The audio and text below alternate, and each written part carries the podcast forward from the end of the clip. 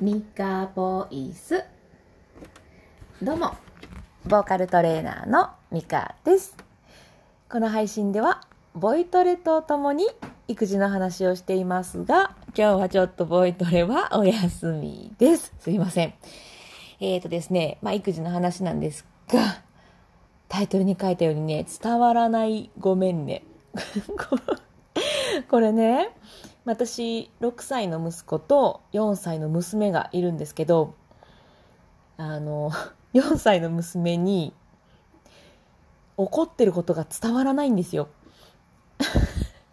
でねまあなんやかんやあった後に「ああでもさっき母さんもこうこうこうで怒ってごめんね」って娘に言ったら「え何のこと？怒ってたの? 」みたいなこと言われていやごめんねっの前に怒ってることも伝わってないから、そりゃごめんねも伝われへんな って思ったんですよね。なんかね、そう、早く寝るよとか、あの、寝る前のお水をね、何回も何回もお借りに行くので、もうお借りしないよとか言ってたんですけど、伝わってなかったんですよね。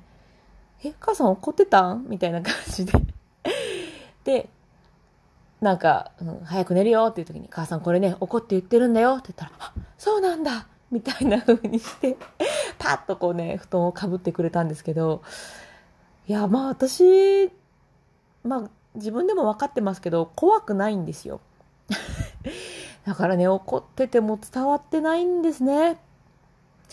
いやーなんか意味ないなーなんて思っちゃって。あえっ、ー、とスタンド FM お聞きの新里ゆきひささんどうもありがとうございます。そして、しばさん。ありがとうございます。あとは、え、こん、こんすーさん。どうもおはよう、あ、こんにちはかな。ありがとうございます。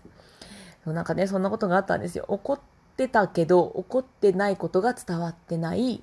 で、怒っちゃってごめんねって言ったら、怒ってない、え、怒ってたことが伝わってなかったからごめんねも伝わってない みたいなことがあって、いや、私これ怒ってる意味ないなとか思っちゃったんですよね。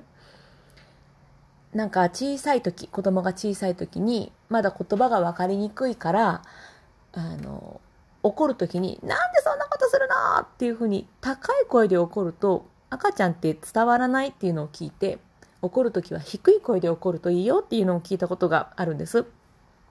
こら、そんなのしないよ、みたいな風にね。で、でも、この低い声をずっと続けてると、自分に影響が今度出てくるんですよ。怒った声をわざと出してる。本当はそんなに怒ってないのに。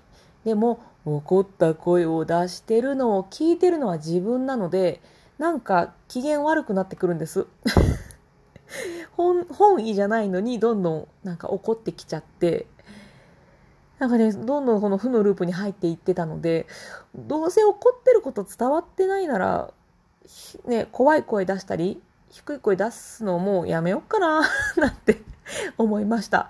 なんだ、怒ってること伝わってないんだって 思いましたね。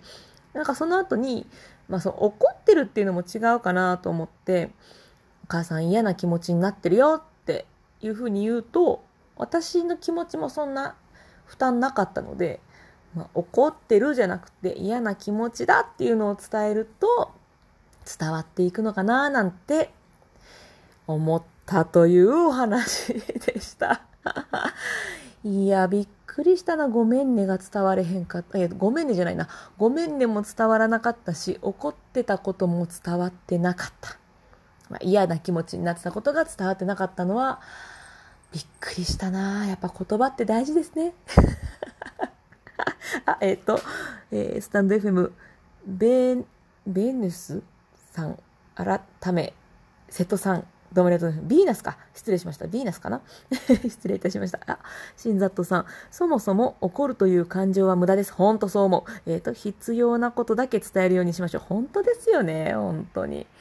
なんか怒っても意味ないし、なんかその、さんまさんだったかな。怒る、こっちが、あ、注意するとか、いや、怒るだったな。このこっちが怒るってことは、偉いって思ってるみたいなことをおっしゃってて、偉いって思ってないから怒るなんてことはないんですみたいなことを言ってたんですよね。まあ言ってたのを友達から聞いたんで、本当の話かちょっと分かってないですけど、本当ね、怒るって、ね、うん、無駄。本当？本当無駄。いや、なんかでも、ちょうど最近いろいろあったところだったんで、なんかもう、怒ることも疲れちゃって。うん、もういらんなーなんて、手放したいなーなんて思った出来事でした。はい。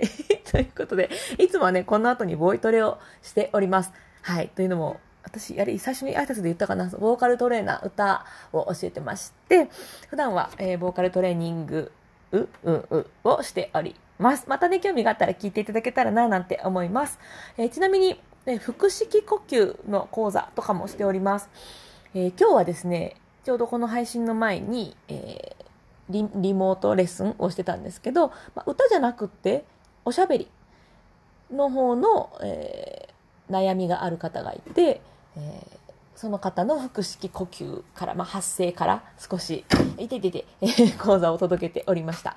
まあ、そんな感じで、うん、呼吸と声に関してなんか、うんって思った方がいて、えー、なんだちょっと話聞いてみようじゃないかって思った方は ぜひね、えー、またフォローして聞いていただけたらと思います。